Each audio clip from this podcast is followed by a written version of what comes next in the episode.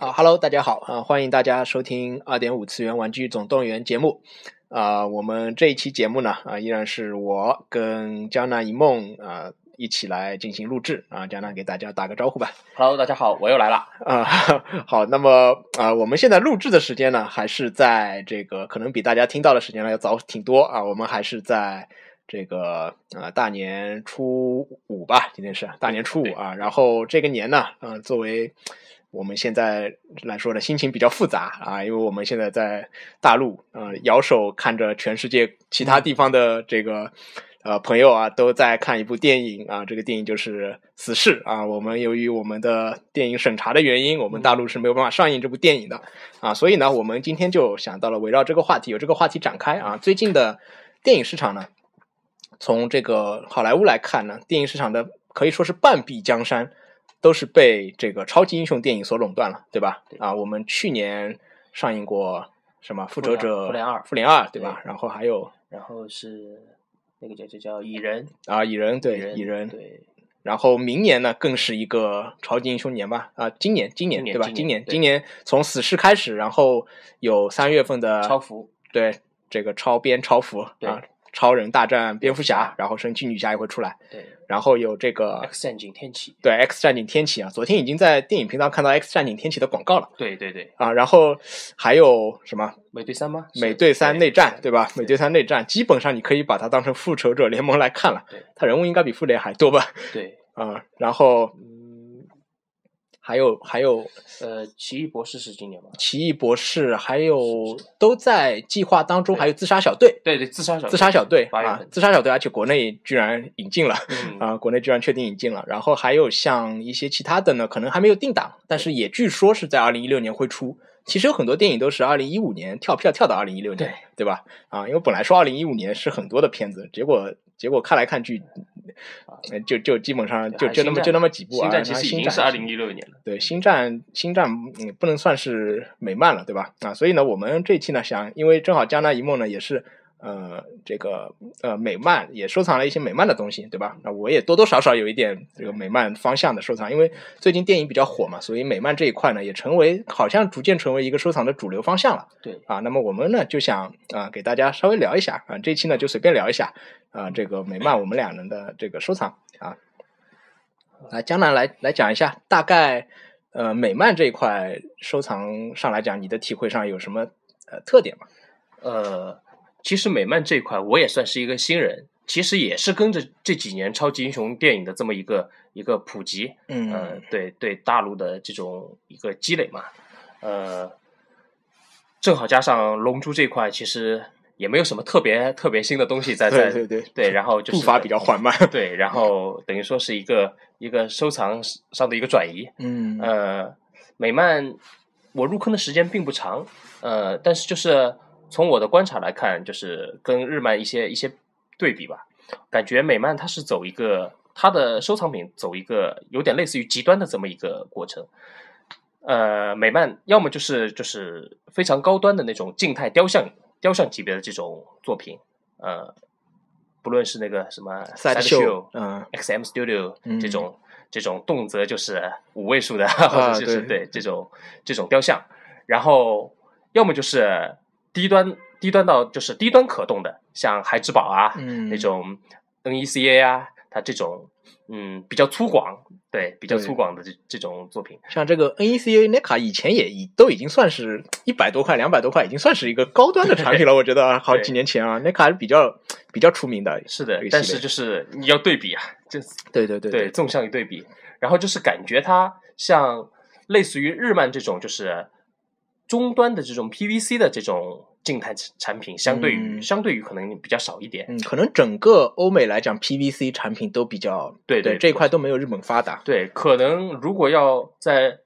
美漫收藏里面找这种终端 PVC 的产品，可能还是寿屋寿屋它最近推出的一些、一些东西。啊、寿屋其实做美漫，寿屋呢这个厂呢，它就什么都做，对吧？电影它也做，然后漫画它也做，日日本的、美国的都不放过，对吧？对它的正义联盟，它的那个复联，但是他好像是把它风格化成还是日日日日式的这个，它他有还他有那种偏美式一点的，嗯他也他也有就是二次创作偏日式的这种，嗯，因为星战这一块，兽屋有好多二次创作，就把这个星战里面某一些人物变成对就被日漫风萌日日对变成萌妹子对这个这个样子的，这个这个我比较了解对。嗯，然后我刚才刚才我们讨论的时候，也是就是先讨论出来这么个结果，就是美漫感觉上来讲，它要么特别低端，对吧？特别的就是面向儿童的，对就说白了就面向儿童的。三点七五寸的这种小可动，六寸的小可动，当然，当然这这块收藏收藏这一块呢，我们有很多玩家也是会去收藏的，因为对它的人物很全。对，而但是它也有很多限定，对对对，但是呢，就是它的主要的面向人群肯定还是多少岁以下的儿童，对对吧？？然后要么呢，就突然之间就一下跳到电影道具级别的是的，雕像。然后我想了一下，为什么这样？就是说，嗯、我是这么觉得，就是说美漫它在这个大量电影成功之前，它实际上造型相对来说是比较简单的，就是你从它的漫画造型好像是没有办法。是没有办法还原成一个什么 PVC 啊，或者是怎么，你只能把它做成一个比较简陋的玩具，对吧？是的，然后随着这两年这个电影不断的发展，就是各种电影版本的美漫英雄人物的出现，像这个 Hot Toys 啊、HT 啊这些可动品牌也开始。啊什么，对，对，我觉得这块，嗯，我们香港同胞是功不可没的，对吧？这块介入一下子就全部都是香港一下子就打进这个市场了。是的，从以前这个欧美跟日本啊，相相对来说垄断这个市场，对现在所以刚才没有提到那个 HT 对这一块，主要就是感觉这个已经可以单独作为一个一个一类，或者就，是因为 HT 我我已经我已经单独列过三期节目了，对对对就是这。然后这个呃 HT 这一块呢，可能非要说的话，就算是美漫这个系列当中比较终端的，相对对中端的产品了，对吧较的话嗯，因为美漫的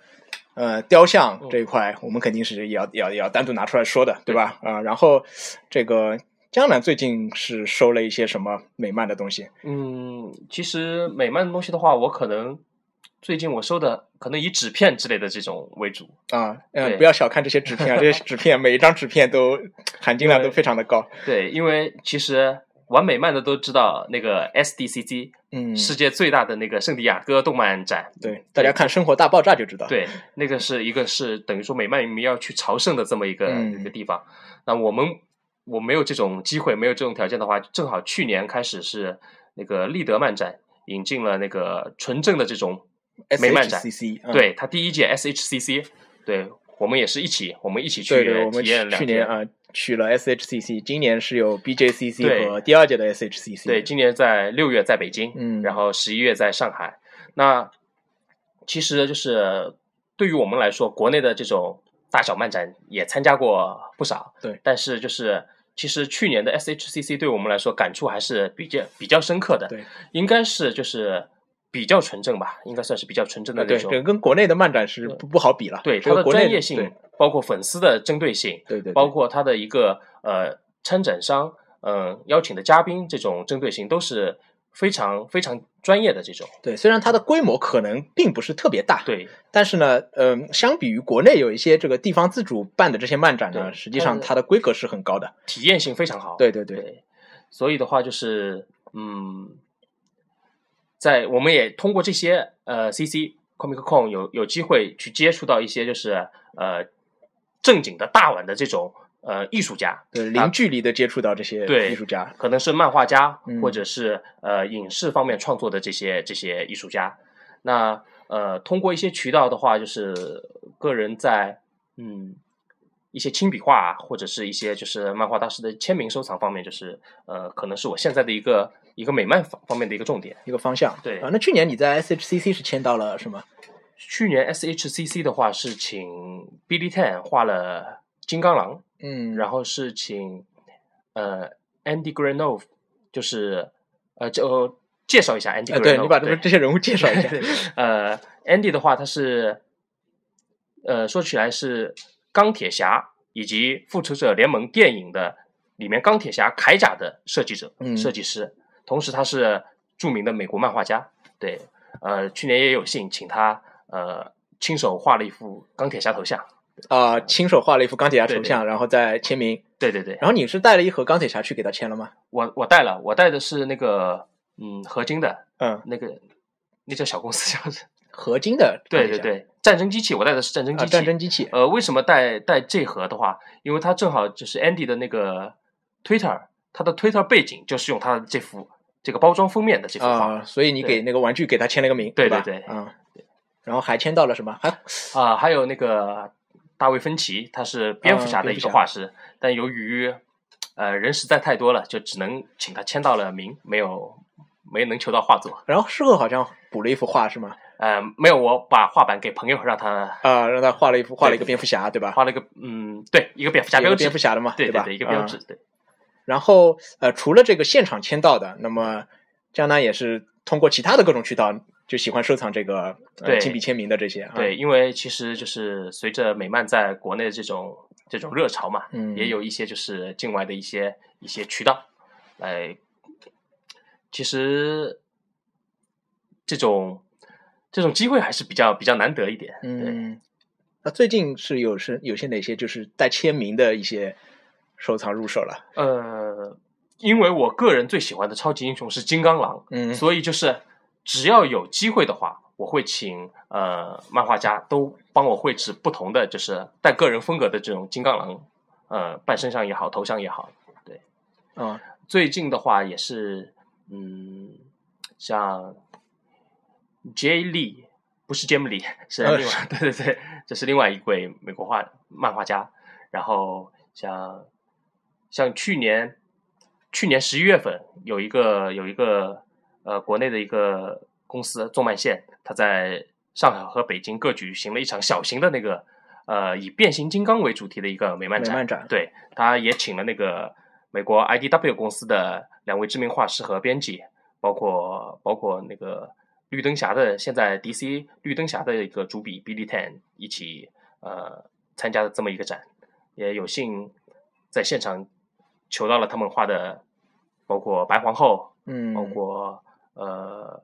呃擎天柱，还有是呃忍者神龟啊，画家签名了，画家画画抽画啊，就是画，然后带签名，对对对，带签名。啊，最近你还拿了这个搞了一张 Stanley 的签名，对吧？啊，Stanley 的签名，对，这个是这个是从。呃，易贝上啊，对啊，就是其他的其他的方式也搞了一些签名。对，然后其实说到这个签名的话，呃，你的这个收藏里面有一类，嗯，就是这个收藏卡啊，对，呃，收藏卡的话，其实也是一个比较大的一个一个对啊。其实这里简单给大家介绍一下吧，因为可能很多朋友其实并不了解这个收藏卡这一块。收藏卡的话，其实就是其实也是从呃。足球球星卡呃入手，但球星卡我们这边就先不谈。对我们说的球星卡不是那个小虎队干脆面的那个球星 卡，它也是收藏卡。对，那这样的话就是收藏卡主要是分为，嗯，就是咱们就讲美国公司出的这些，呃，主要是漫画卡，这是一个类别，然后是影视卡，这是另外一个类别。那么影视卡又分为呃美剧卡和电影卡。嗯，像动漫卡的话，主要就是一盒一盒里面。它是随机的嘛？比如说二十包也好，二十四包也好，每一包里面都是不同的随机的卡。那一盒里面可能我们会，它里面有一张特别核心的卡。那动漫卡里面最核心的就是手绘卡，就是每一盒里面一正常情况下会有一张呃艺术家亲呃亲笔绘制的呃一张卡片。那这个就是是画的具体质量啊，跟画师知名度啊，这个来来评判它的价值。那么影视卡的话。我们主要想去博的就是呃主角和演呃一些演员的签名，嗯，包括有的可能还会一些导演的签名，对，还有实物卡，实物卡对，实物卡的话就是用演员在剧中的那个道具、服装的那个布料进行裁剪，呃，拼接在卡中制成的一张收藏卡，嗯，啊，都是都是比较有纪念意义，而且就是。这种球星卡的呃不叫球星卡，这种收藏卡的签字跟就是普通的就是明星签字它不同点就是这些都是通过官方授权认证的，就是卡片本身就带了鉴定的这么一个属性在里面。嗯，对。所以就是比起传统的，比如说你当面找一个明星签字的话，它更有就是官方认证，官方认证性更有收藏性。对，而且它这个签字都是实签的，实签吧？对，都不像你日本有一些所谓的签名卡都是烫烫烫签的，对，都是烫上去的。对，这个都是亲笔签。所以这个卡真的是就是呃，我看它每每一张都有它的唯一性，对对吧？就是。呃，里面的这个最稀有的这一就某某一某一某一盒里面最稀有的这一张，基本上都是具有唯一性的。对，手绘卡就是这个，手绘卡肯定是王 of 王，全全球就这么一张。对，因为它每张都不同。嗯，然后演员的话，就是根据不同的级别，它可能数量也会有一些不同。像去年的话，去年比较热门的一个影视卡就是《复仇者联盟二》的那个卡盒，嗯那有四位演员参加了签字，呃，鹰眼、雷神、希尔和那个一开始就死掉的那个德国佬，那个嗯，德国佬，就是一开始的进攻当中就复联复联二复联二里面的啊那个，对，啊，那么除了这个就纯卡片、纯签名类的这个，呃，最近就是这个所谓的可动也好，或者是其他不可动也好，最近最近美漫方面你有哪些新入手的？美漫方面的话，像最近买了个死侍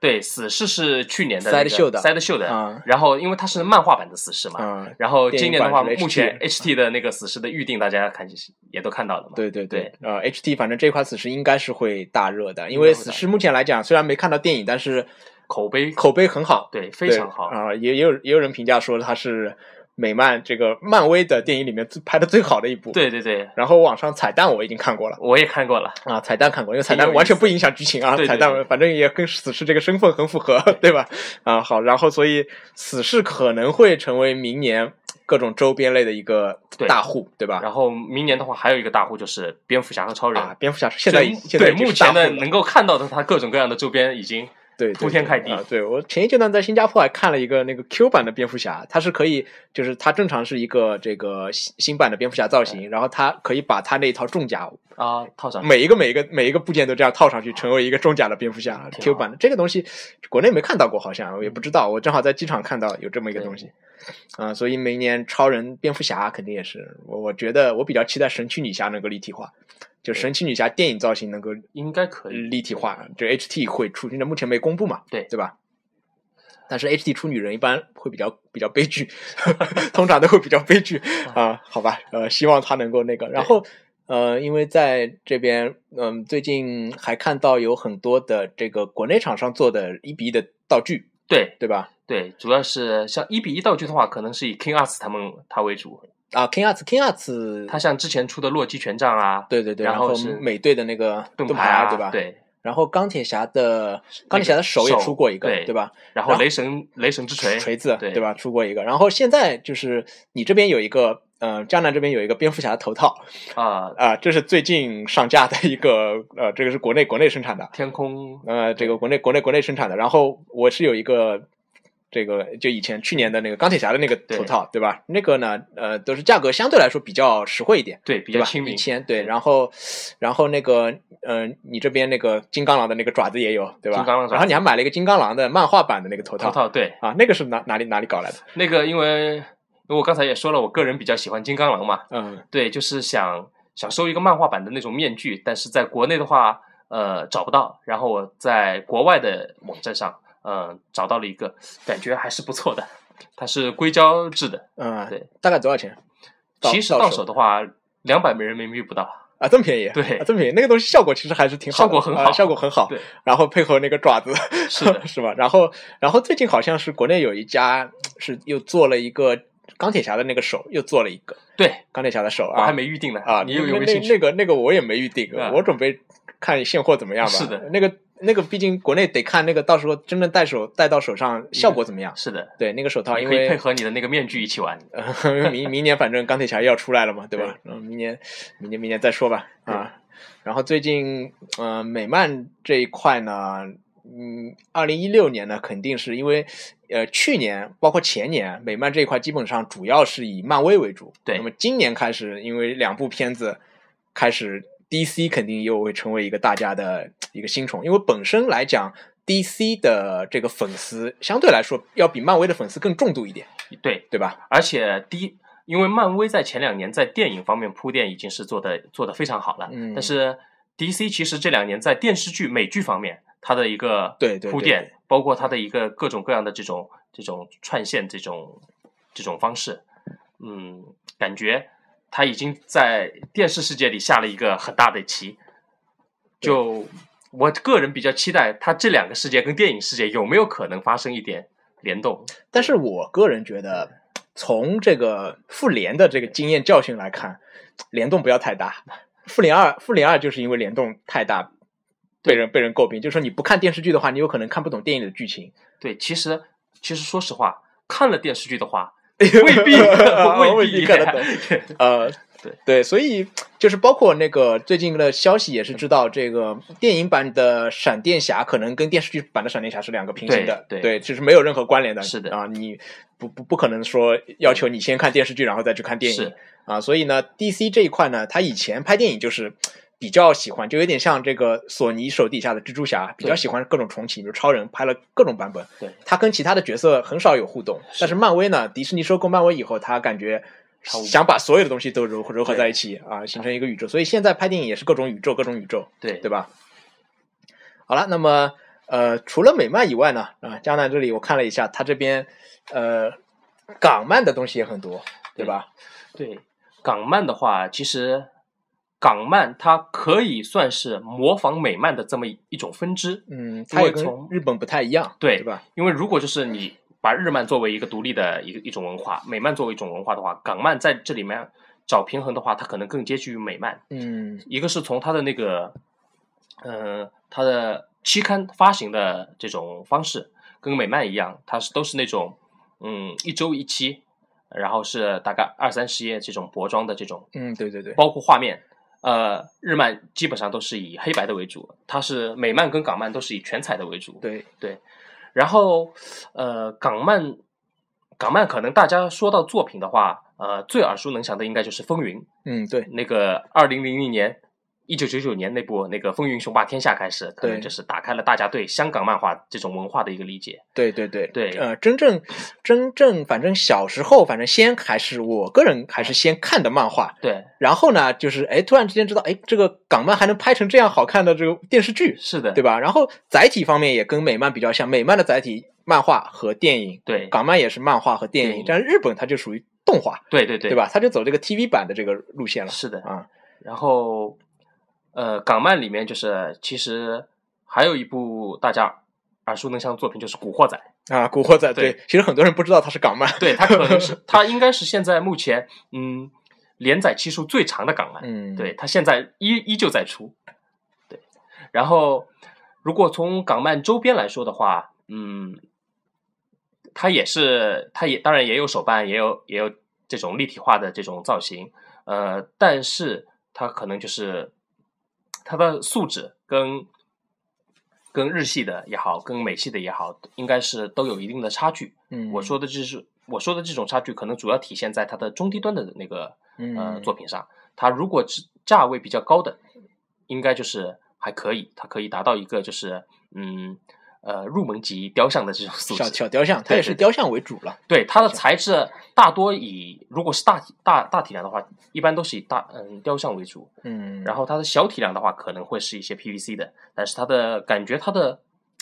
它的技术并不是特别的。特别的成熟，我感觉它这个真的是所谓的周边，它的这个周边的概念可能跟我们讲的电影衍生品还不太一样。对，它真的就是一个漫画的一个附附赠品，就是以前以前经常会就是有大陆正版引进的那个港漫，感觉它的卖点不是那个书，而是那个书送的武器。对。它的它随它的兵器也好，对它的包括它的小的那个公仔人偶也好，嗯，它都会随着那个杂志一起一起对，感觉它真的是一个杂志的周边产品，所以它不是特别注重这个产品的质量或者是本身的收藏价值，对吧？对，只有在那个香港每年都有一届，呃，在七八月份会有一届非常大的那个动漫节，在只有在这个会展上面，呃，各个公司会推出一些就是比较重量级一点的那种周边产品啊。最起码得是千元以上级别的，它才有一定的 它的素质，才可以谈论一下。对，是但是港漫方面，这个比较呃比较著名的、比较好的，当然也有有，比如说 HT 出过《风云》的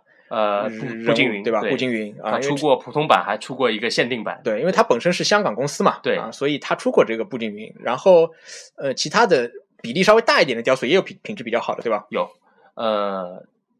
但是就是相对来说，精品数量很少，对，比较少一点，数量很少，所以港漫收藏这块还是以这个书籍以书籍对吧？对，呃，然后兵器，港漫的兵器算是它的一个非常大的一个特色，特色对。但是兵器的话，嗯，它有一个最大的一个问题就是它的保保养